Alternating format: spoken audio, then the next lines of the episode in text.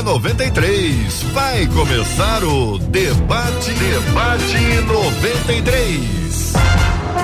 Está entrando no ar. Debate 93.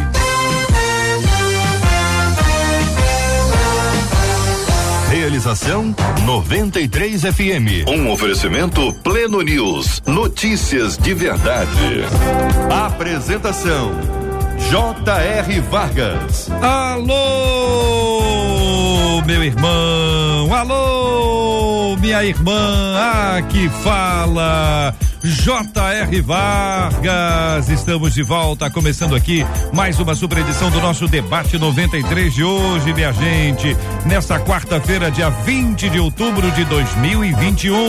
Que a bênção do Senhor repouse sobre a sua vida, sua casa, sua família, seu trabalho, sobre todos os seus, em nome de Jesus. Bom dia para ela, Marcela Bastos. Bom dia, J.R. Vargas. Bom dia aos nossos queridos ouvintes. Como é bom nos lembrarmos da manhã de mais um dia que servimos a um Deus de amor e que é bom em todo o tempo. Benção puríssima, são 11 horas e 3 minutos Esse do Rio. É o debate 93 com J.R. Vargas. É, minha gente, é o debate 93 com você nas ondas da 93 FM. Bom dia para quem já está nos acompanhando aqui 93,3 MHz. Bom dia, bom dia, bom dia.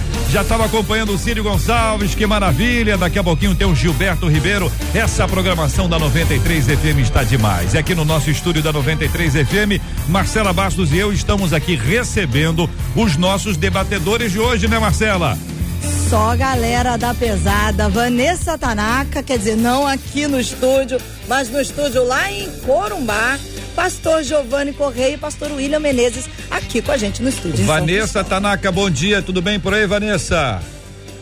Bom dia! Hoje eu tô literalmente no meu estúdio. Agora eu tenho até microfone de estúdio. Foi mais humilde, hein? A humildade Outro sua aí, patamar, vou te outro, dizer, hein? É outro patamar, gostei dessa frase. Essa Tudo frase é pra boa. gente promover a melhor qualidade pros nossos ouvintes. Excelente, Vanessa Tanaka. Muito bem, Pastor Giovanni, como é que tá o senhor? O senhor tá bom, Pastor Giovanni? Bom dia, JR. Bom dia, Marcela. O senhor tá nervoso? O senhor tá Ah, calminho? não, como é que o nervoso- senhor tá aí? Nervoso tá, sempre, mas. O senhor tá com um brilho, tô sentindo um brilho diferente. Essa luz aí não. o, pessoal, o pessoal faz de propósito, sabia? Eu acho, eu acho, A mas. tudo galera bem. aí, Alegria toda enorme. pessoa desprovida, senta aí. Não, pastor. Pode ver, pode ver. Não, não, Eliane.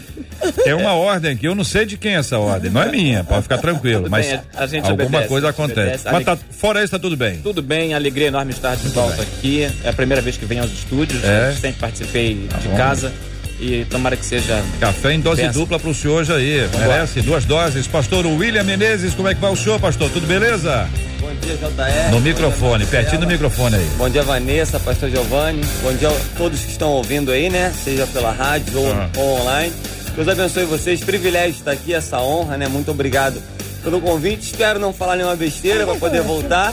E também é a primeira vez que eu tô tendo essa oportunidade de estar aqui pessoalmente na rádio. Muito bem. Presencialmente aqui no estúdio da 93 FM, no lindo bairro Imperial de São Cristóvão, pastor Giovanni, o pastor William. A Vanessa está direto de Corumbá aqui na 93 FM. Você pode conhecer essas feras, acompanhá-los aqui, ver também a presença deles aqui no nosso estúdio, Marcela, por meio das nossas redes sociais. Corre pro nosso Facebook, o Facebook da Rádio 93 FM, Rádio 93.3 FM. Já chega dando aquela curtida. A mesma coisa você faz no nosso canal no YouTube, que é 93 FM Gospel. Você já sabe, quanto mais um vídeo é curtido, mais ele é entendido como relevante e outras pessoas são alcançadas pela bênção que vai alcançar você hoje. Perguntas podem ser feitas, eh, comentários podem ser encaminhados sobre o assunto. A gente vai estar caminhando um pouco aqui a respeito da adolescência, juventude, rebeldia, obediência, mas eu tô com outros temas aqui, viu, gente? Que a gente precisa entrar hoje aqui para falar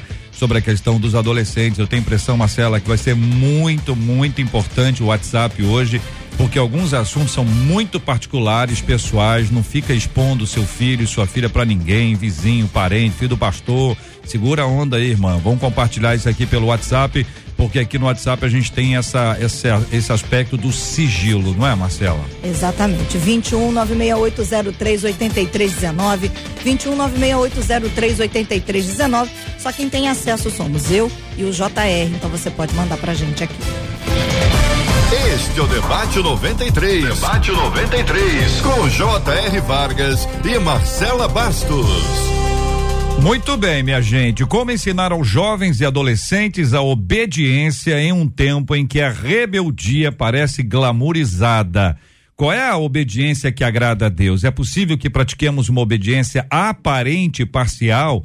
Por que é tão difícil enxergar o que fazemos de errado? A nossa obediência pode inspirar outros a serem obedientes. E aí, pastor William, a pastor Giovanni, Vanessa, vou conversar com você, Vanessa, a respeito desse aspecto que envolve a obediência, a rebeldia. Tem um glamour escondido aí nesse aspecto, Vanessa?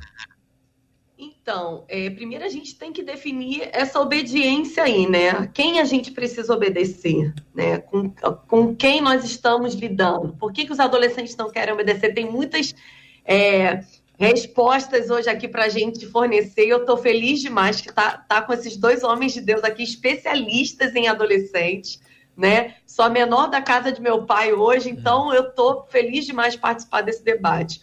É, eu acredito, JR, que hoje tem essa glamorização sim, até por parte dos próprios adolescentes. Né? Se o adolescente é muito bonzinho, muito obediente, aquele adolescente que não dá problema, ele se torna um adolescente chato.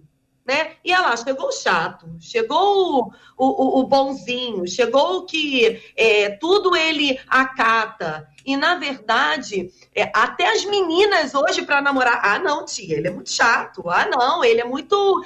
Ele é muito certinho. Então quer dizer que agora ele tem que ser erradinho, né? Para ser legal, para ser bacana. Eu acredito que existe sim.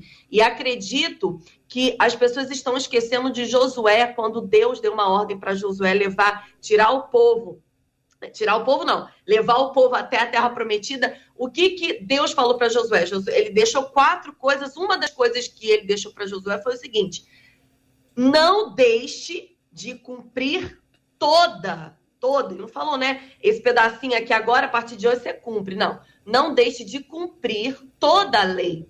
É toda a Bíblia. E muitas vezes, é, o que, que ele está dizendo aqui? Não deixe de obedecer toda a lei. Hoje, os nossos adolescentes e jovens, eles estão passando por um processo que aquilo que me cabe eu obedeço, aquilo que não me cabe, eu acho que já é retrógrado, que já passou, que a Bíblia está ultrapassada, né? E por aí vai. Eu acredito que é o início aí do que o pastor, a gente vai conversar. Pastor William, ouvindo o senhor sobre esse assunto, rebeldia, obediência, glamour. É interessante pensar que a gente está vivendo um tempo onde os valores estão extremamente distorcidos, né? Por exemplo, a Bíblia vai dizer assim: fuja dos desejos malignos da juventude e siga a justiça, a fé, o amor e a paz com aqueles que de coração puro invocam o Senhor. E hoje a galera tá pensando assim: o que tá certo parece que tá errado, o que tá errado parece que tá certo.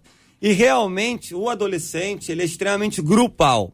A força do grupo, da tribo, do bonde, da galera é muito forte. Só que a Bíblia nos ensina muitas coisas. Quando a gente pensa em obediência, primeiro a gente tem que ser obediente, obediente a Deus, né? Um, por exemplo, uma espiritualidade sem obediência é utopia. Uma espiritualidade sem obediência é uma hipocrisia. Então a nossa galera precisa entender, os adolescentes, os jovens, até os juniores ali que estão virando adolescentes daqui a pouco, que a Bíblia manda a gente obedecer, independente se está geral indo por um caminho, se está geral pensando diferente. Obedi obediência é obediência. Uma coisa que me marca muito para essa galera é pensar que obedecer é fazer as coisas do jeito de Deus.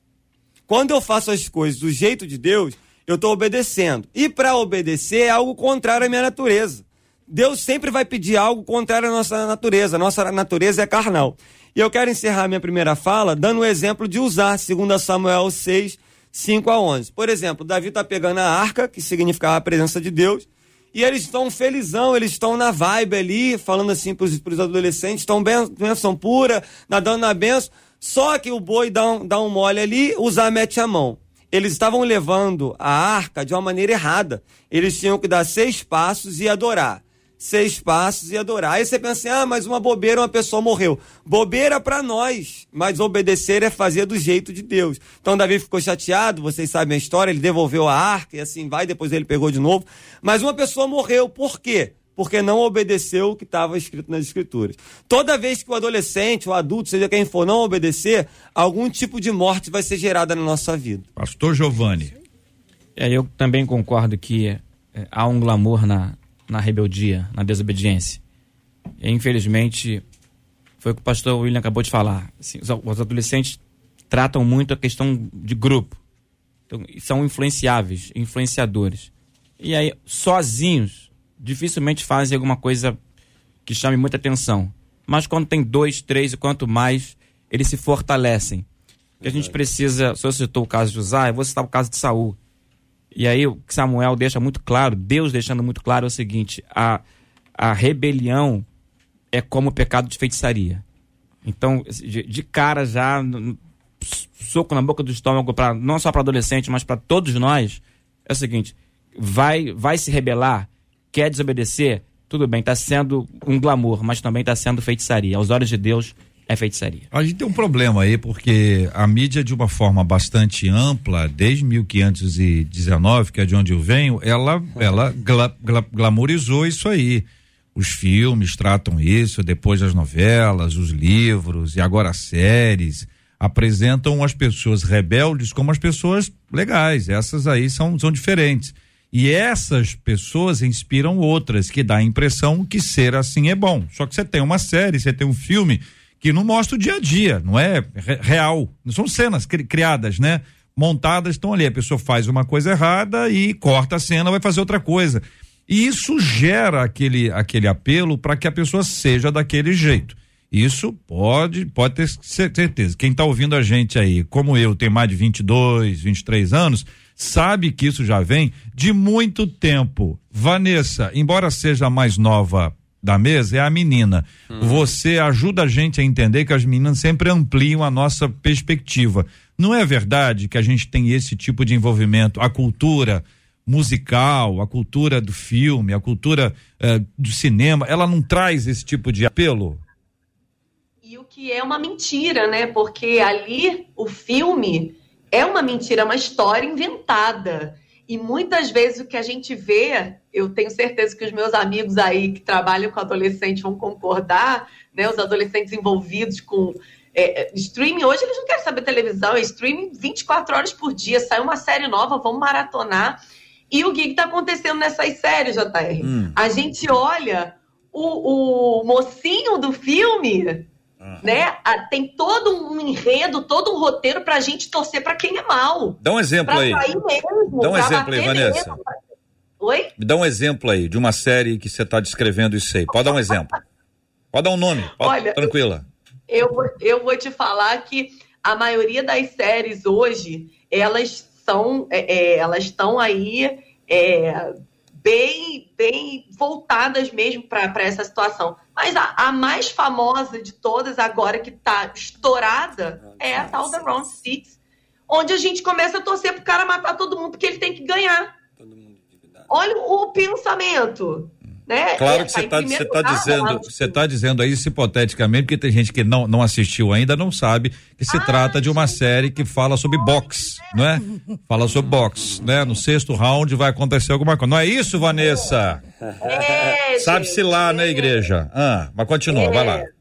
Então, assim, como é que a gente para para assistir algo e os líderes de adolescentes aí é, pelo menos devem ter visto um primeiro capítulo, né, para poder ver o que está rolando, o que está acontecendo. A gente que trabalha com adolescentes, infelizmente, a gente vai ter que parar para analisar algumas coisas, até para poder falar e alertar na igreja. Então, o, o, o cara que é o, o, o protagonista a gente começa a torcer para quem é mal, para quem é desobediente, para quem não vale nada. A gente começa a torcer. E, e há todo um enredo, há todo um roteiro para a gente fazer isso. Então, a gente está trazendo isso para a nossa vida real. A gente olha hoje o perfil dos adolescentes, como eu falei aqui no início. O cara que é. Tem dois meninos gostando de uma menina. Isso é muito difícil de acontecer. E a menina gostando de dois meninos, né? Que é uma coisa também impossível, quase impossível de acontecer, deboche, tá, gente? Então, ela começa a olhar o menino bonzinho, né? O, o que estuda, o que, o que é obediente aos pais, o que é obediente a Deus, aquele cara que ganha todas as gincanas bíblicas da igreja. Esse cara não é para namorar, que ele é muito certinho, ele é chato. Ai, chega a ser chato. Agora, o cara bad boy, gente, eu vou falar uma brincadeira aqui, tá? Mas é porque a fama é essa. O baterista, né? A galera da banda, do louvor. Que que é isso, hein, igreja? É, pastor Giovanni. Daí vão falar que eu tô certa. Né? O que que acontece? Ah, ele é maneiro. Olha o corte de cabelo dele. Olha não sei o que lá. Se o cara tem o cabelinho muito certinho, muito penteadinho, com gelzinho, aquela coisa toda arrumadinha. Ô, gente, é o estereótipo. Aí as meninas olham e falam assim: ah, é muito certinho para mim, dá certo. Não. Vanessa, então você está contando pra, pra gente que as meninas hoje, pelo menos as adolescentes, elas estão preferindo os bad boys os caras aparentemente estranhos e não aqueles que você está chamando de certinhos. É isso? A maioria não. As meninas de Deus, cheias do Espírito Santo, têm a visão do Espírito e conseguem enxergar quem é de Deus e quem não é. Você né? concorda, querido ouvinte? Eu quero saber a sua opinião sobre esse assunto. É a leitura que você faz também sobre essa realidade? Você tem observado que as pessoas estão buscando, assim, até de forma equivocada, aquela pessoa que pode não ter tanto compromisso com Deus, com a palavra, com a igreja. Às vezes tá. A, a Vanessa falou sobre a banda, mas às vezes a pessoa não tá nem na banda, nem vai mal, chega atrasado, sai cedo. Isso aí de alguma forma gera uma atração especial. E os meninos, o que, que vocês pensam sobre, sobre esse assunto? Esse perfil também tá aí. Quero ouvir a sua opinião. Manda aqui a sua palavra aqui sobre esse assunto pra gente aqui no chat do Facebook e no chat do YouTube, onde você pode agora interagir com a gente, trazendo também a sua opinião aqui no Debate 93 de hoje. Há muito tempo me envolveu nessa história de amor. 93 E aí, pastor William, sobre a perspectiva que a Vanessa apresentou, sobre as séries, aquilo que vai acontecendo, eu vi que o senhor estava aí atento à mesma série, é por aí mesmo, pastor? É, interessante pensar como minha amiga, minha parceira de debate, né? Uhum. Já virou até amigo. Isso é ficção, né? A gente tem que olhar para essas séries com ver as letras pequenas, a mensagem subliminar. Às vezes a série tá de boa, tenho visto algumas séries que tá tudo tranquilo. Quando chega lá pro quinto episódio, alguma coisa assim, vem uma mensagem que é contrária à Bíblia. Então o problema é que nós, nós mais experientes aqui, uhum. nós temos essa percepção, a galera não. E para a realidade, essa questão do do cara ser zoeira, bad boy, a menina também ser animada, ser pra frente, eu penso o seguinte: daqui a 10 anos você vai ver o resultado. Você tem que pensar, a galera mais nova aí, que quer alguém pra vida, alguém a vera, alguém, alguém pra ser bênção na vida dele ou na vida dela, você tem que pensar o seguinte. Essa pessoa vai, como é que essa pessoa vai estar daqui a 10 anos? Eu lembro, na minha realidade, a galera que era zoeira na escola, não tô nem falando da igreja. Galera que era zoeira na escola, o cara era o bambambam, bam, bam, o garanhão, o top, o fera. Hoje ele tá horroroso, tá mó tribufu, mó canhão, a menina também, às vezes com um monte de filho, devendo todo mundo, pagando pensão. Aí você olha pra igreja, tem o espertão, bambambão, famosão, e tem aquele que é meio feinho, com a bicicleta velha, o cara tá com um carrão. Aí todo mundo olha pro cara do carrão. Aí o cara do carrão se afasta. Tem gente que tem carrão que é crente, tá deixando bem claro. Se alguém tá ouvindo isso, mas eu tenho carrão e sou crente. Deus te abençoe. Isso aí. A gente tá falando assim, o cara quer aparecer, o cara quer bambambam. E aí tem aquele feinho que é crente, lê a Bíblia, ora. Deixa eu te dar um conselho, minha irmã. Profetiza sobre o feinho. Profetiza que ele vai ser benção na sua vida, que ele vai te amar, vai cuidar de você. E a menina também, a gente quer a, a espertona, popular da, da igreja e tal. Nem sempre essas pessoas vão ser benção na sua vida daqui a 10 anos. Esse cara que pega todo mundo, essa menina que pega todo mundo, se pega todo mundo, vai pegar você e vai pegar outros também. Então pensa o seguinte: daqui a 10 anos, como é que vai ser isso aí? Aí você tem que pensar que o negócio vai ser diferente. Pastor Giovanni.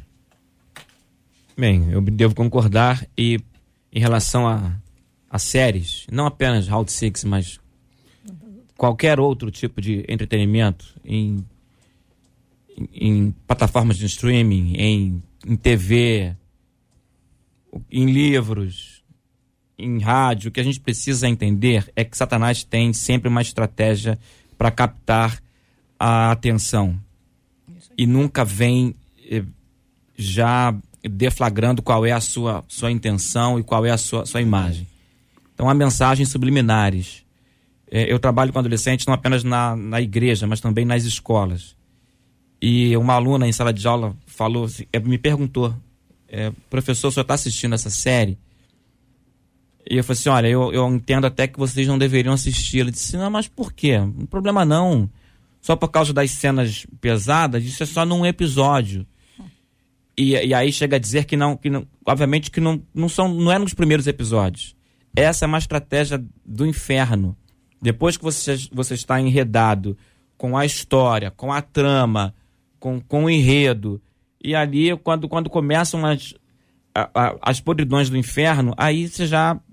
O indivíduo, a curiosidade já te prendeu e não quer. Isso é para qualquer coisa. A gente precisa, não só adolescentes, mas é, jovens, líderes de adolescentes, pastores, a gente precisa tomar cuidado com os princípios das coisas. Sim. Com os princípios, cada uma delas. Muito bem, são 11 horas e 23 minutos. Há uma série de estratégias de comunicação que fazem exatamente, tem aí por objetivo trazer a pessoa para pé pertinho. E tem vários outros temas que podem ser discutidos à luz do que nós estamos conversando aqui agora. Então, eu pergunto para os nossos três debatedores de hoje quais os três principais problemas que vocês hoje percebem na adolescência, seja da igreja ou fora dela, não necessariamente da sua igreja, mas da igreja como um todo. As três, os três principais. Ó, tem três problemas que eu tenho visto crescendo estão se repetindo que você pode compartilhar com a gente aqui no nosso debate 93 de hoje, minha gente.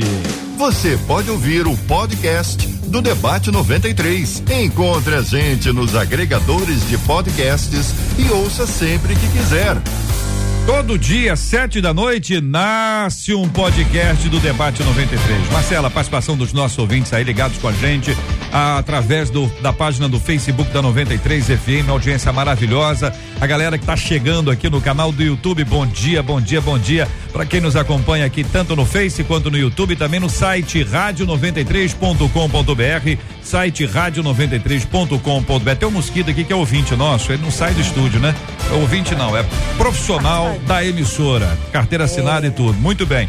Também falando aqui para você que está nos acompanhando pelo aplicativo app da 93 FM e você pode se conectar com a gente, conversar com a gente pelo nosso WhatsApp da 93. Olha, bem no início do programa, Conceição Barbosa disse assim lá no Facebook: para mim, a obediência que agrada a Deus é você viver para Jesus em tudo o que você fizer, pensando o que eu vou fazer, eu vou fazer para Jesus. E aí, já agora, já respondendo a sua pergunta e dentro do questionamento que a Vanessa levantou, ela disse assim: bom, gente, se eu fosse procurar alguém nesse tempo agora, eu iria procurar uma pessoa obediente a Deus, uma pessoa que frequentasse os cultos da escola dominical e fosse espiritualmente maduro e ligado em Cristo. É um aluno Mas, da escola bíblica. Aluno da escola bíblica. Agora, a Lúcia Trindade, hum. que é uma mamãe, oh. no YouTube, ela disse assim: olha, gente, os adolescentes pensam desse jeito mesmo que a Vanessa falou aí.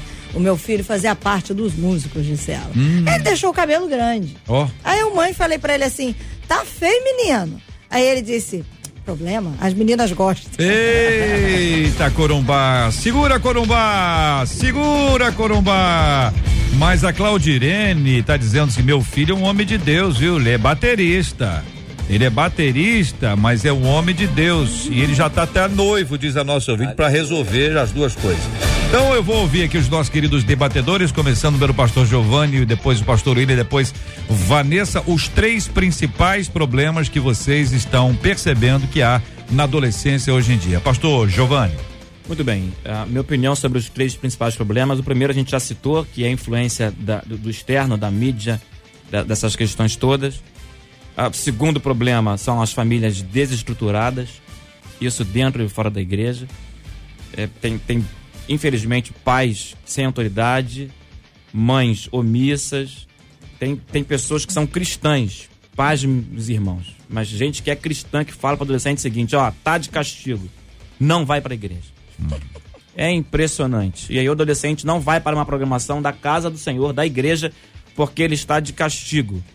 Isso sem contar a questão de, de, de, de traição, de abuso sexual, de divórcio, hum. tudo dentro da, da família. Isso está arrebentando com a, a, a referência do adolescente. Então, a, a influência do, do, mundo externo, uhum. as famílias desestruturadas e um problemaço que eu, que eu vejo que é, infelizmente, inclusive nós, muitos líderes, nós estamos deixando que o adolescente perceba a igreja como um ambiente de entretenimento.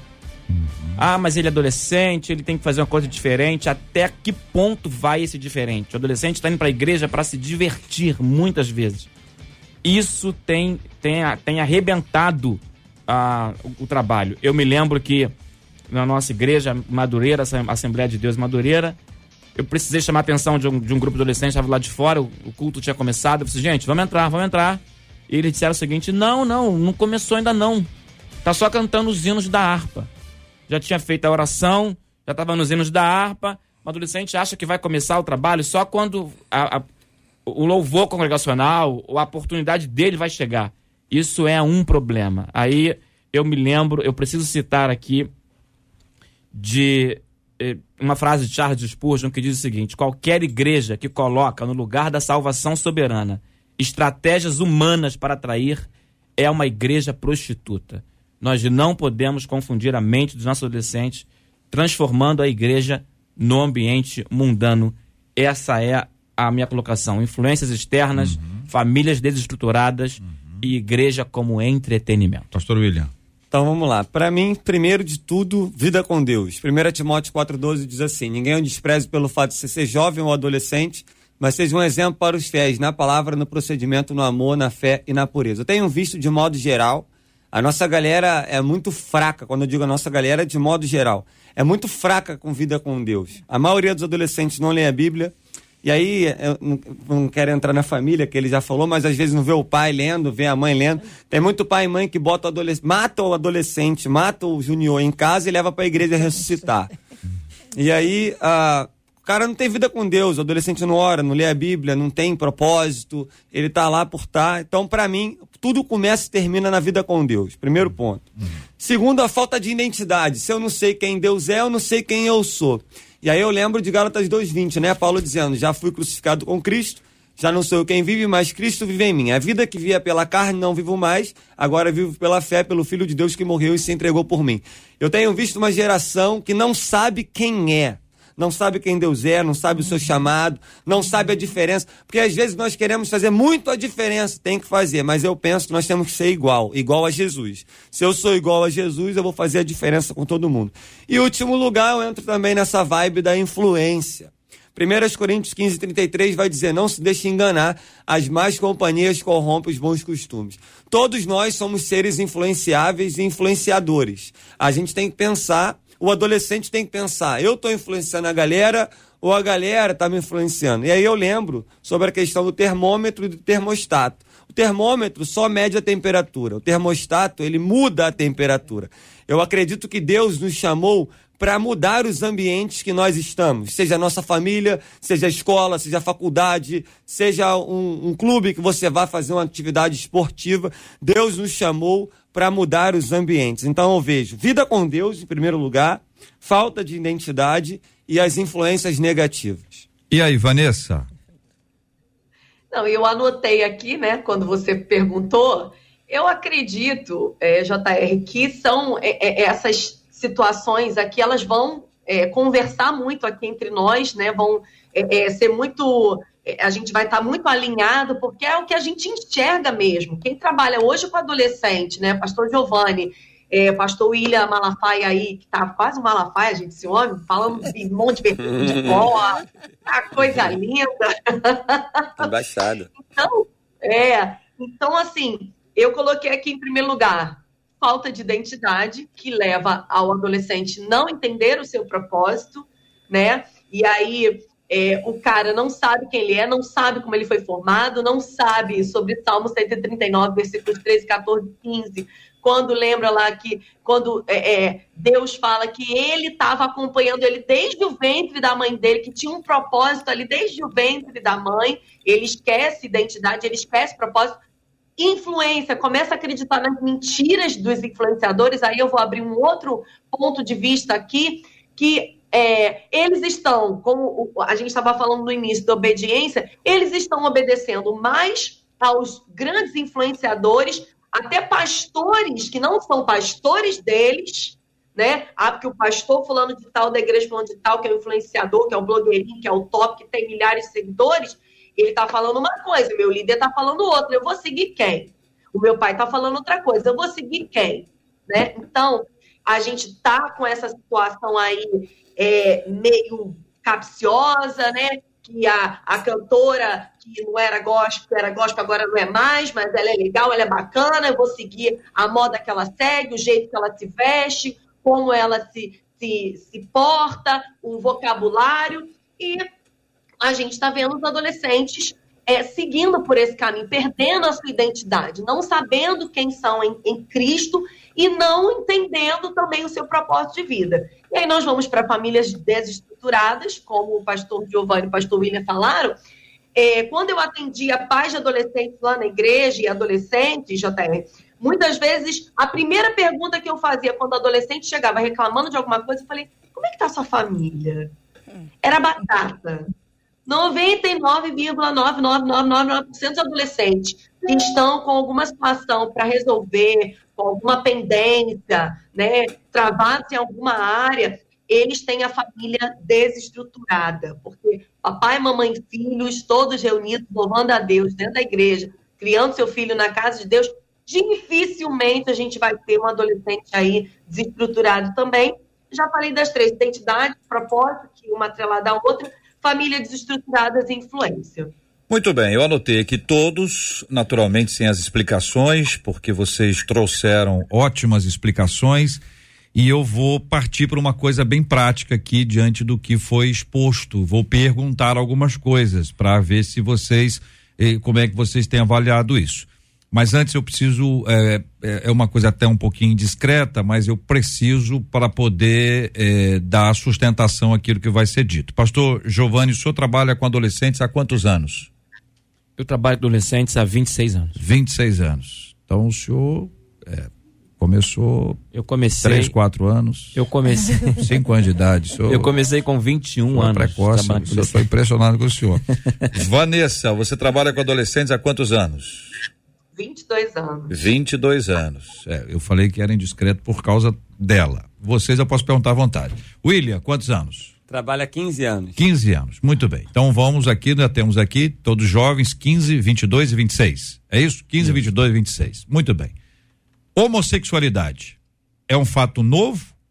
É um fato antigo? Ou nunca aconteceu? Quem vai primeiro?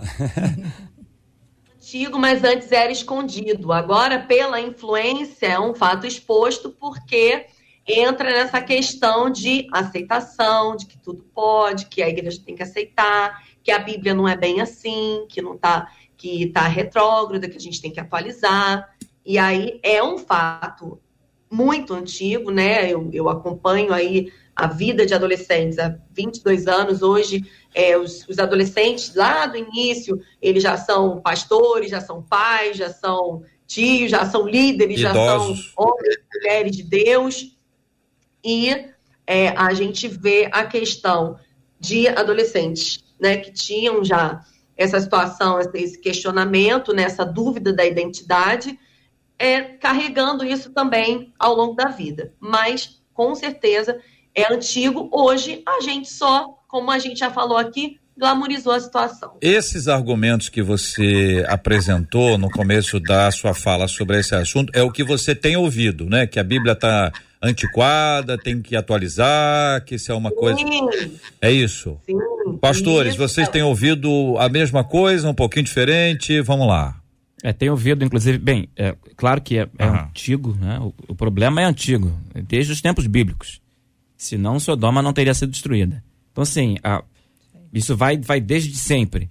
A questão é que agora é, virou cultural. Então as pessoas estão com mais coragem de, de, se expor. E aí, uma coisa que eu tenho ouvido, estou fazendo uma sequência de, de roda de conversas com adolescentes. Nós dividimos o nosso trabalho no município do Rio em sete regiões.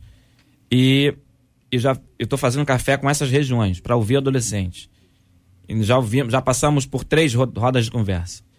E há dois grupos de problemas predominantes: a ansiedade com depressão uhum. e uh, sexo antes fora do casamento, uh, masturbação, pornografia e homossexualidade. Então, ah, problemas de alma e problemas de sexualidade são, são os dois fortes é, com adolescentes. E quando toca nesse assunto, assim, tem adolescentes que escrevem, porque aí a gente, eu, eu peço que eles não falem abertamente, escrevem umas perguntas que são o seguinte, olha, eu não entendo por que, que tem que ter tanto preconceito com LGBT. E a gente não está falando de preconceito. Imagina, a gente, tem, a gente respeita a, a, orientação sexual, a preferência sexual de todo mundo. Mas do ponto de vista da nossa fé, o adolescente sabe por que, que é errado. É, o, uhum. que está assustando ultimamente é essa falta de informação bíblica, é, teológica, o pastor William falou de vida com Deus. Uhum. Assim, e aí essa coisa está pegando mais, assim, que existe Pergunta já. Pergunto a vocês. Desde sempre. Você, pastor, ainda, é, nessa roda, nessas rodas de, de conversa, as pessoas, o que o senhor tem visto, né? Elas estão perguntando por que é que a igreja é, ou estão afirmando a igreja é. Não, preconceituosa. A igreja discrimina. Ou estão perguntando por que, que a igreja discrimina, por que, que a igreja é contra. É, nesses três, desses três encontros, as perguntas que surgiram nesse sentido. São perguntas. Foram, é, foram não são afirmações. Não, não. É, é, mais do ponto de vista da dúvida uhum. do que necessariamente da okay. acusação. Pastor William. Então, não é algo novo, é algo já acontecia em Sodoma e Gomorra, como ele falou, em Gênesis 19. Então, não é algo novo. Por exemplo, eu terminei o seminário tem oito anos. Eu lembro assim que eu estava começando no seminário, eu entrei bem novo, com 19 anos. Isso já era discutido. Eu lembro uma aula que foi uma aula inteira nisso. E naquela época eu tinha adolescentes que estavam passando por essa dificuldade. Eu entendo que nós devemos, como igreja, é, condenar o pecado e amar o pecador. Não é que vai tudo vai entrar na igreja, não é isso. Mas Jesus ele amava as pessoas. Jesus amou uma prostituta, Jesus amou pessoas, uma mulher em adultério. Jesus ele amava a pessoa, corrigia a pessoa e indicava, vá e abandona a sua vida de pecado. No meu ponto de vista, a, essa questão da homossexualidade é um pecado como quem é fofoqueiro, como quem é linguarudo, como quem está envolvido com pornografia, só que nós não aceitamos isso. Não estou falando que tem que aceitar no sentido de permitir. Nós não tratamos da mesma maneira como alguém que engravida antes do, casamento, por exemplo, que aí é um pecado que não tem como a pessoa é, se esconder. esconder.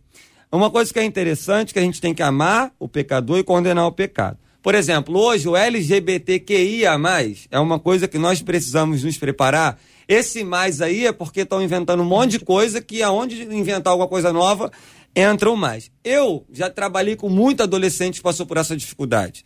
Alguns venceram, como, como falei, dificuldades como é, fofoca, assim vai, como todo mundo tem, alguns têm. Mas eu desenvolvi uma coisa na minha cabeça pela experiência desses atendimentos, JR, que eu queria falar rapidamente. Sempre eu penso, quando é uma questão de homossexualidade, em cinco coisas. Primeiro, curiosidade. Tem adolescente de 12 anos falando assim: ah, eu sou bi. Ah, eu sou aquilo, eu sou aquilo. Nunca nem beijou na boca, não sabe de nada. Então, é a questão da curiosidade. Segundo, abuso. Muitas pessoas que eu atendi foram abusadas, sendo meninos ou meninas, e eles não se sentem é assim, ah, então não posso ter uma relação com, com o sexo oposto porque eu fui abusado e tal, é um trauma. Outra coisa, pecado, né? A Bíblia aponta a homossexualidade como um pecado. Embora hoje esse tempo fale que não é, que é algo natural, mas não é. Deus fez o homem e a mulher. E o nosso compromisso é com a Bíblia, em primeiro lugar. Uma outra questão, uma questão espiritual também. É, existem demônios, espíritos que agem nessa questão. Isso também é algo que a gente precisa perceber. E a última coisa é a perversidade. Tem gente que quer, é a vida da pessoa, a decisão da pessoa, ela quer escolher, é algo contrário à Bíblia. Então, toda vez que eu vou tratar, seja dentro da igreja ou fora da igreja alguém, eu penso nessas cinco coisas. Uhum. Que sempre eu, eu acho assim, o problema, a causa. Pastor Meis, um amigo meu, ele fala muito sobre o sintoma. A gente às vezes foca muito no sintoma e a gente esquece da causa. Então, a gente tem que ir na causa para poder tratar isso. Marcela, para te incluir nessa roda aqui, evidentemente não poderíamos deixar você de fora, ouvindo também sobre esse assunto e sobre outros tópicos que os nossos ouvintes estão com, compartilhando, mas permanecendo um pouquinho mais nesse tema, que eu acho que a gente precisa dar uma esclarecida, porque eh, a gente pode ter muitos pais que não sabem o que fazer, mas podemos também ter líderes que estão igual os pais. Eu não sei o que, é que eu faço. Às vezes é uma pessoa que já é da própria igreja, não é gente nova. Chegou uma pessoa não, às vezes é a pessoa da própria igreja que agora está sob influência, está agindo assim. A pessoa pode não saber exatamente como agir. Eu vou pedir que vocês nos ajudem. Marcela. Complicado, né? O que, o que mais a gente recebe são os pais que ficam nesse desespero de como agir. Como é que faz? A gente entrega o menino na mão do líder, na mão do pastor, e, na verdade, eles acabam nos olhando como é, se a gente pudesse fazer alguma coisa meio que parecida até com mágica, né? A, a sensação que a gente tem é exatamente essa, mas a gente acaba observando é que há, os pastores falaram, Vanessa falou, essa lacuna dentro da questão familiar. Uma das nossas ouvintes até diz aqui, olha gente, fica muito complicado você conciliar os desejos com a vida espiritual que foi deixada lá atrás. Isso vem acontecendo com muita frequência dentro da igreja e muitos pais têm conhecimento disso e preferem não contrariar os filhos. E eu queria pegar essa frase já que você trouxe, a questão dos pais.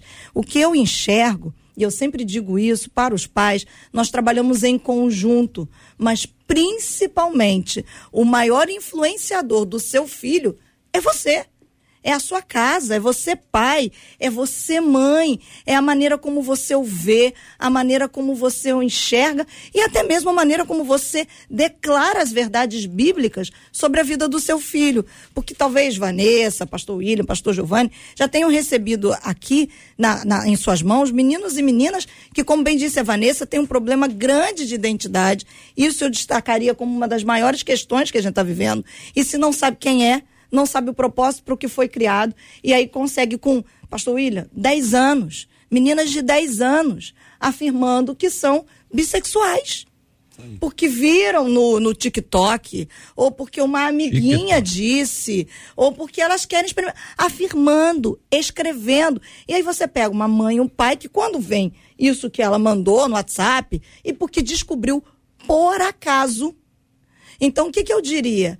Há uma lacuna há uma falta. Os pais. A gente não está querendo jogar peso aqui, não. Mas a gente está querendo dizer o seguinte: nós estamos querendo formar uma geração que ama Jesus. E a gente sabe que eles nos olham, vêm os líderes, até como um modelo. Mas o maior modelo precisa ser em casa. Por isso, nesse desespero inicial, eu diria: é tempo de baixar a guarda, respirar. Eu sei que é difícil, é. mas é preciso respirar pedir orientação a Deus e a gente ir caminhando. E nesse aspecto, quero pedir a você que está nos acompanhando agora, fique bem atento, porque a gente está falando sobre uma questão que envolve homossexualidade, que é uma questão recorrente, já se vê isso há muitos anos, mas que isso está batendo com muita força na adolescência, como nunca se viu antes. A bissexualidade, como então, nunca, mais ainda. Bissexu, como nunca se viu antes. Uhum. A questão da sexualidade na adolescência, durante muitos anos, e o pastor Giovanni é mais antigo aqui, não em razão da idade, mas por ter iniciado há mais tempo, a, é, era somente a questão que envolvia masturbação, sexo uhum. fora do casamento, virgindade, era esse o assunto. De repente, esse outro vento entrou e está ventando com força, e a pessoa às vezes não sabe que o filho ou a filha está sendo absorvido. E mais um detalhe: a força desse vento sobre as meninas está sendo enorme. Enorme. E talvez até maior do que os meninos. E aí tem muita coisa que a gente precisa repensar na própria cultura da criação. A maneira como a gente cria as meninas, a maneira como as meninas lidam com outras meninas, será que não é hora de repensar? Mas eu quero ficar nesse ponto aqui. Como é que a gente fala, ajuda os pais a tratar esse assunto com muita seriedade, com muita sabedoria, porque certamente há um desespero por parte dos pais. Não sabem o que fazer, assim como líderes também não sabem, alguns. O pastor William falou sobre a questão do, da causa. E a gente tem que pensar quais são as possíveis causas, as portas que se abriram para esse problema. Tem que pensar primeiro que, que muita gente entra por esse caminho por causa da influência, da mídia dos amigos, a gente já falou sobre isso. Tem muita gente que entra por esse caminho por causa de um abuso que sofreu na infância, na adolescência. Tem muita gente que entra por causa da desestrutura familiar. Dentre outros problemas, esses são os três maiores. Uhum. Qual, qual é a, o conselho que a gente dá para os pais? Primeiro é diálogo. Não dá para, assim, o pai tendo percebido, tendo descoberto que seu filho tem essa inclinação, tem essa tendência, entrou por esse caminho da homossexualidade, não dá para abandonar, não dá para sair quebrando tudo, não dá para excomungar o filho, botar para fora de casa. O caminho não é esse. Eu penso que o diálogo é extremamente importante. Segunda coisa, acompanhamento. É preciso acompanhar, é preciso é, verificar o que, que seu filho está tá vendo, o que, que sua filha está tá assistindo. Não dá para deixar a pré-adolescente de 11 anos sozinha dentro de um quarto com o celular na mão. Não dá, não tem condições. Então é preciso acompanhar. Porque quando tiver com 18 anos, não vai mais pegar esse menino, não vai mais segurar essa, essa menina. Então a hora é agora, da pré-adolescência e da adolescência. Acompanhamento. Então, diálogo, acompanhamento, intercessão, porque a batalha é espiritual, isso já foi citado aqui também. Uhum. É preciso interceder, é preciso orar, é preciso enxertar a palavra nesse, né, nesse adolescente, é preciso fortalecer a ideia do culto doméstico e é contar com a ajuda da igreja, uhum. porque ninguém ninguém consegue vencer essa guerra sozinho. É o, é o líder, é o pastor, é a irmã de oração, todo mundo junto. Vamos ouvir vocês, que pra gente é muito importante. Marcela tá ouvindo os nossos ouvintes, eventualmente a gente tem algumas outras colocações importantes aqui dos próprios ouvintes. Vanessa. É, eu, eu tô até assim, eu tô emocionada de verdade, com vontade de chorar aqui na minha casa, porque é, conversar sobre um assunto desse tão importante, né? Onde a gente está alcançando é, vidas aqui de pais de adolescentes, de adolescentes, de pastores, muitas vezes que não, é, não conseguem é, diagnosticar ou conversar sobre esses assuntos dentro das suas igrejas, está me deixando assim extremamente feliz e emocionada, de verdade. Eu estou com meu coração aqui explodindo de alegria. E eu quero trazer aqui um outro contra, um contraponto aqui muito importante, porque o pastor Giovanni falou sobre o diálogo, sobre é, é, essa questão do acompanhamento, da intercessão. É, eu só queria trazer um detalhe. Muitas vezes, esse diálogo, esse acompanhamento, ele não acontece dentro dos lares porque os pais não estão preparados para isso. O que, que acontece é que muitas vezes nós temos dois adolescentes dentro de casa o adolescente emocional e o adolescente cronológico. A gente tem um adolescente lá que tem o, o, cronológico né, da idade, que vai até lá os 17, 18 anos, hoje pela, pela OMS até os 24, né? Tem as explicações aí de, de mente, de equilíbrio e de tudo isso, mas não vou entrar nesse ponto aqui agora. E tem o um adolescente emocional, que são os pais que trazem as suas dores da adolescência. E quando o filho faz lá seus 10, 11, 12 anos, não acontece esse diálogo, porque são dois adolescentes dentro de casa, dois adolescentes conversando.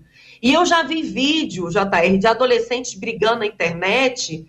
É o pau quebrando, não tem diálogo, não existe diálogo, é gritaria. Então, quando um pai chega na igreja e apresenta uma situação pra gente de choro, de desespero, meu filho tá assim, não só em relação à homossexualidade, mas em relação a várias outras questões de identidade o meu filho está apresentando isso, isso, isso, eu não sei resolver e não sabe mesmo, porque ele já não está curado das suas emoções, ele, ele carrega dentro dele tantos traumas que ele, é tudo que o filho traz, bate com a história de vida dele.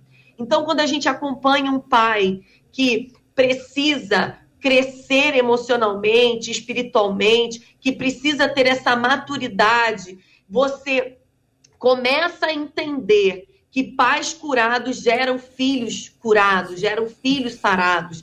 Então, muitas vezes, a gente, é, não é que a gente exija, mas a gente quer um comportamento dos pais, onde eles apresentam um, uma, um equilíbrio. Olha, você agora tem que ouvir seu filho, você tem que abraçar o seu filho, mas ele não quer.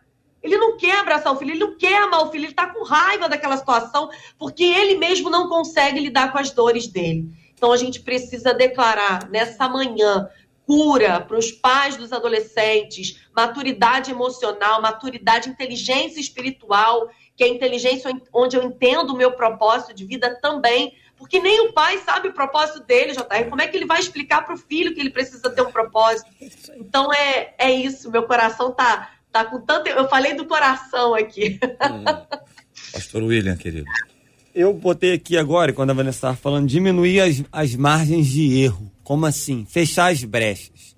E como que um pai e uma mãe vai fechar a brecha? Primeiro, ele tendo um casamento saudável.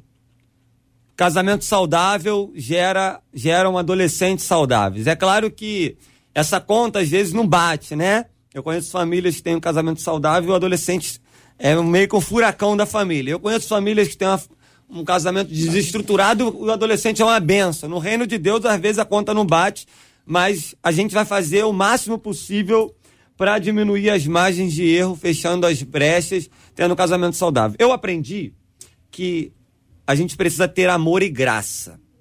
Um adolescente rebelde, às vezes, ele quer chamar atenção por, pela ausência de alguma coisa. Primeiro, ame.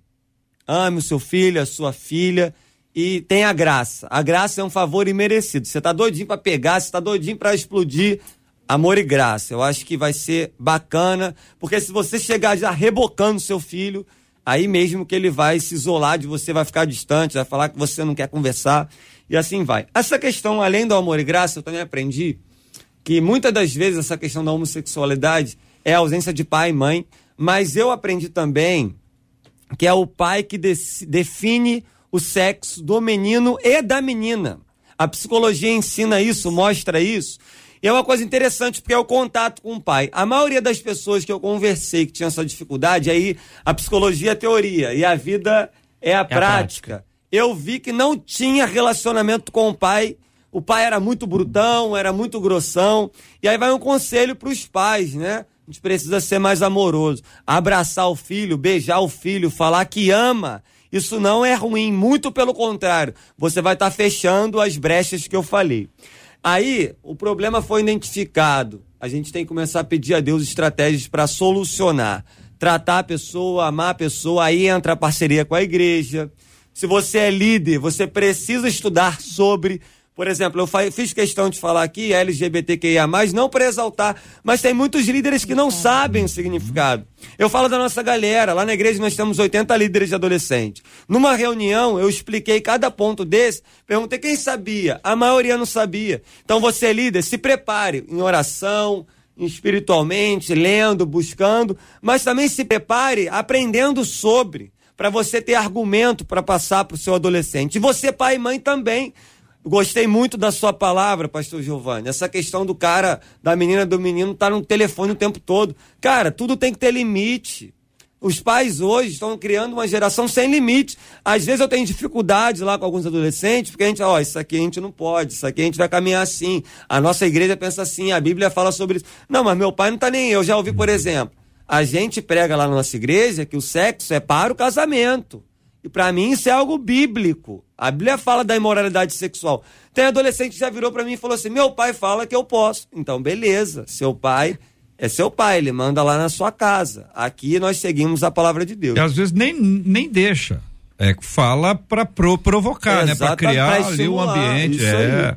Aí. Então é isso. E por último, assim, você precisa orar muito pelo seu filho. Quando ele estiver dormindo, bota a mão na cabeça dele. Só, não só em relação à homossexualidade, mas em tudo. tudo. É tem pai que tem uma vida espiritual muito fraca. Eu costumo brincar lá na igreja, uma vida espiritual muito bananada, água com salsicha. É. Meu irmão, a gente tem que ser crente no nome de Jesus, ser cheio do Espírito Santo. JR, você me permite? Por favor. É, é, tem algumas pessoas que estão dizendo assim, não, eu não concordo que seja culpa dos pais, eu fico sem palavras quando eu ouço líderes evangélicos culpando os pais. Jesus fez muita coisa e eu não me lembro dele colocar culpa nas pessoas. E aí eu queria dizer, eu vou até falar isso olhando para a câmera. Em nome de Jesus, nós não estamos aqui é, os líderes contra os pais, os pais versus os líderes. A gente sabe que você, como pai e mãe, você quer o melhor para o seu filho. Em hipótese alguma, ninguém aqui está dizendo que ah, estamos colocando peso em você. O que a gente está querendo dizer, e, e eu vou, vou contar um exemplo para ficar um pouquinho aproximado. Nós estamos tão envolvidos em nós mesmos, tão ensimesmados em nós mesmos, nos, no, no nosso dia a dia, que às vezes, às vezes a gente se esquece que nós fomos chamados para esse tempo, para influenciar, para sermos a manifestação da nat que a natureza espera, que somos nós, os filhos da luz. Então, às vezes, pai, você está em casa tão preocupado com o seu ministério. É, é lícito, é lícito. você está preocupado com o seu trabalho, você está preocupado com as suas ansiedades, você de repente está passando por uma prova muito grande e é lícito, mas às vezes você está ali só olhando para você e o que está em torno, o entorno, seus filhos, de primeira, acabam sendo um pouquinho esquecidos. Eu vivi uma experiência dessa, eu não tenho filhos, obviamente, não sou casada, mas eu tô com meu pai internado faz 17 dias. E quando meu pai saiu para fazer a cirurgia, na segunda-feira, dia 4 de outubro, nós fizemos uma oração dentro do carro. E nós havíamos orado e eu disse assim: Senhor, que aquele lugar conheça quem tu és, só pelo fato da gente estar tá pisando lá. Bom, meu pai passou pela cirurgia, eu conversei com uma das moças que estavam lá dentro, uma instrumentadora, e ela chegou a me dizer assim: Eu senti uma coisa que eu não consigo explicar. Foi algo esquisito, mas foi bom. Expliquei a ela sobre Jesus. Meu pai foi levado para o CTI pós-operatório. Estava aguardando a, que me autorizassem, só eu podia autoriz, ser autorizado por causa do exame da Covid. E entrei lá, estava esperando que me autorizasse para ver o meu pai pós-cirurgia, depois de um tempo muito difícil em que foram retirados vários órgãos e pedaços de órgãos de dentro do meu pai. Então vocês podem imaginar como eu estava. Só que eu acabei ficando num lugar dentro do CTI em que naquele momento eu ouvi a médica dizendo para um senhor que estava lá dentro que a esposinha dele, casado há 51 anos, não havia mais solução para ela.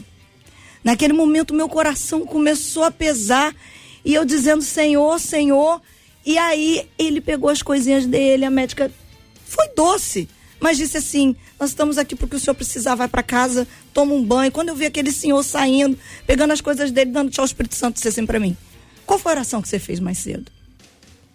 Aí eu falei assim: O Espírito Santo, mas o senhor quer que eu vá lá? O que, que eu vou dizer? Qual foi a oração, Marcela, que você me fez mais cedo? E eu dizendo para o Espírito Santo: Mas eu tô aqui esperando, vão chamar para eu ver o meu pai. O Espírito Santo me perguntou pela terceira vez: qual foi a oração que você fez mais cedo? Eu virei para a enfermeira e disse assim: segura um pouquinho, que eu vou lá atrás. E eu corri falando: Espírito Santo, agora o senhor segura ele, que eu vou achar esse senhor em qualquer lugar desse hospital. Uhum. Fui até ele, orei com ele, Amém. chorei com ele, Amém. ele me abraçou. Marcela, onde você quer chegar? Guardadas as devidas proporções. É que às vezes a gente está tão ensimesmado em nós mesmos que nós não permitimos que o Espírito Santo nos revele para nós mesmos e nos use para sermos bênção na vida de quem está ao nosso redor. Então, que o Espírito Santo nos ajude, ajude a você, pai e mãe, a perceber aqueles momentos em que você tem até razão para estar tá preocupado com você, para estar tá ali, ó, buscando as coisas que você deseja, mas tem gente perto que precisa de graça, de amor e de atenção. E eu acredito que é nesses momentos que, como pais, como família, às vezes a gente deixa a coisa acontecer. O menino e a menina estão sofrendo ali debaixo dos nossos olhos. Isso serve para a gente como líderes também. Às vezes estão sofrendo debaixo dos nossos olhos e a gente não enxerga. Palavra boa e abençoada de Marcela Bastos para o seu coração, querido ouvinte amado, aqui, você ligado aqui no debate 93 de hoje. Estamos chegando no final, infelizmente. O tempo passou voando hoje. Eu quero agradecer a vocês aqui, Marcela vai agradecer pontualmente, mas dizer que o tema de hoje, gente, ele precisa repercutir. O tema de hoje não é um tema que a gente deixa. Você tem que pegar pegar no, no, YouTube agora, que vai estar disponível, compartilha com pessoas chaves do seu grupo, pessoas importantes. Você está no Facebook, já compartilha, deixa isso na sua linha do tempo para que você possa abençoar outras pessoas também com a graça de Deus em todos os aspectos. Você pode encaminhar também pelo WhatsApp, para o grupo de WhatsApp, pessoas queridas que você sabe que precisam ouvir. E logo mais, às 7 horas da noite, nasce o podcast do Debate 93 de hoje. Valeu, Vanessa, Marcela. Muito bom. A Lena Domingos aqui no Facebook disse assim: Eita, que programa maravilhoso. Cada dia vocês nos surpreendem com a sabedoria que Deus tem, tem depositado em cada um de vocês. Muito obrigada a cada debatedor. Vocês são usados por Deus para ajudar pessoas que vocês nem imaginam. Obrigada, Vanessa. Amém. Deus abençoe sua vida, Lena. Que Deus possa abençoar toda a vida dos nossos ouvintes é, eu quero agradecer aqui a oportunidade de estar aqui nessa mesa com homens de Deus. É, vou só fazer uma observação em comercial aqui, eu não sei se eu posso, mas eu vou fazer. É porque muita gente me pede, Marcela, ai, é, como é que eu faço para é, chamar a gente para pregar, me indica pregadores Hum. para adolescentes. Vou indicar agora, pastor Giovanni Correia, pastor William Menezes. Olha aí. Tá? Eu posso indicar? Posso indicar, porque são homens de Deus, garotos aí preparados para falar para adolescentes. Eu, infelizmente, estou longe aqui para Corumbá, né? Mas quero mandar um abração, um beijão para todos os ouvintes aqui de Corumbá, que eu sei que tem uma galera ouvindo hoje, Corumbá e Matar. Corumbá, Corumbá. Alô, Corumbá! Vem aí, Corumbá, ó, tá chegando aqui, ó. ó. Pediu, tocou. Com Gilberto Ribeiro aqui nessa tarde 93, abrindo a programação da nossa tarde 93 de forma super especial. Você pode pedir a sua canção e interagir com a gente aqui por meio do Pediu Tocou com Gilberto Ribeiro, Marcela Bastos. Pastor Giovanni Maria Ivone no YouTube disse uma benção ao debate, que Deus abençoe grandemente, com infinitas bênçãos a todos os debatedores e ouvintes. Obrigada, viu, Pastor Giovanni? Amém, obrigado. Deus abençoe a Ivone e todos os ouvintes da 93. Obrigado, Marcela JR, por esse momento. Pastor William, prazer conhecê-lo. Vanessa Tanaka, prazer rever, ainda aqui distante. Deus abençoe a todo mundo. A gente se preparou aqui, ó. Tem um monte de coisa rabiscada para debate. É que a gente não consegue bater as perguntas. O tempo passou voando. Mas eu gostaria apenas de fazer uma colocação pra gente, para encerrar minha fala. É, pa- para os pais, de repente alguém aí achou que nós estivéssemos aqui reunidos numa, numa, numa guerra, numa, numa gangue, é, líderes contra os pais, em hipótese alguma. De repente um outro debatedor tem uma voz um pouco mais. Não, isso é só o- os ânimos é, da, do, do entendimento, não, não, não de, de, de contenda. E aí, assim, Lucas capítulo 15, quando Jesus fala sobre a parábola do filho pródigo, o, um dos filhos sai de casa. Em nenhum momento a parábola diz que a culpa foi do pai. Então a gente aqui não está atribuindo culpa, mas responsabilidade, sobretudo de acompanhamento, isso com certeza. Porque quando o filho vai voltando, o pai está do lado de fora, aguardando, sai correndo, abraça e beija. Você não é culpado, não. Mas você, assim como nós, líderes e pastores, você é responsável pelos seus filhos. Deus te abençoe. Até a próxima, em nome de Jesus. Pastor William Vera Góes no Facebook disse assim: Muito obrigada, Senhor, pelo alimento concedido. Que Deus abençoe cada um dos debatedores. Obrigada, pastor. Amém. Quero agradecer a todos os debatedores, JR, Marcela, que privilégio. Quero mandar um abraço para minha esposa, minha gata, né? Meu amor da minha vida, que Deus te abençoe aí. Eu quero dizer uma frase aqui: a obediência é a chave que abre as bênçãos das portas de Deus, das portas das bênçãos de Deus. A obediência é a chave que abre as portas das bênçãos de Deus. Se você obedecer, for fiel, Deus vai abrir portas para sua vida. Que Deus te abençoe, você fique firme. Que esse debate venha falar ao seu coração. Eu quero fazer um convite. A Marcela mesmo vai estar conosco no nosso congresso em 9 de 2021, de 3 a 7 de novembro. Se você quer conhecer um pouco do ministério, você brota lá, que vai ser bênção na sua vida. E que Deus abençoe você aí. Nós estamos aqui para te abençoar. Queremos pedir desculpa a qualquer coisa. Nós não estamos competindo, nós estamos cooperando. O reino de Deus não é uma competição, é uma cooperação. Nós somos amigos das famílias. Que Deus te abençoe. Vão obedecer, porque a Bíblia diz em 1 Samuel 15, 22: obedecer é melhor do que sacrificar. Obedeça que Deus vai te levar a lugares que você nunca pensou. Fica na paz. JR, os adolescentes brotam e os nossos ouvintes já estão fazendo o debate de hoje brotar. Vários deles dizendo aqui, já compartilhei e nós louvamos a Deus pela vida dos nossos ouvintes. Muito bem, muito bem, minha gente. Vanessa, vou pedir para você orar conosco. Vamos ajustar aqui o nosso áudio, porque eu quero que você ore com a gente, ore por nós, ore pelos nossos queridos debatedores, ore pelos pais, a aflição do pai, da mãe, a aflição dos avós.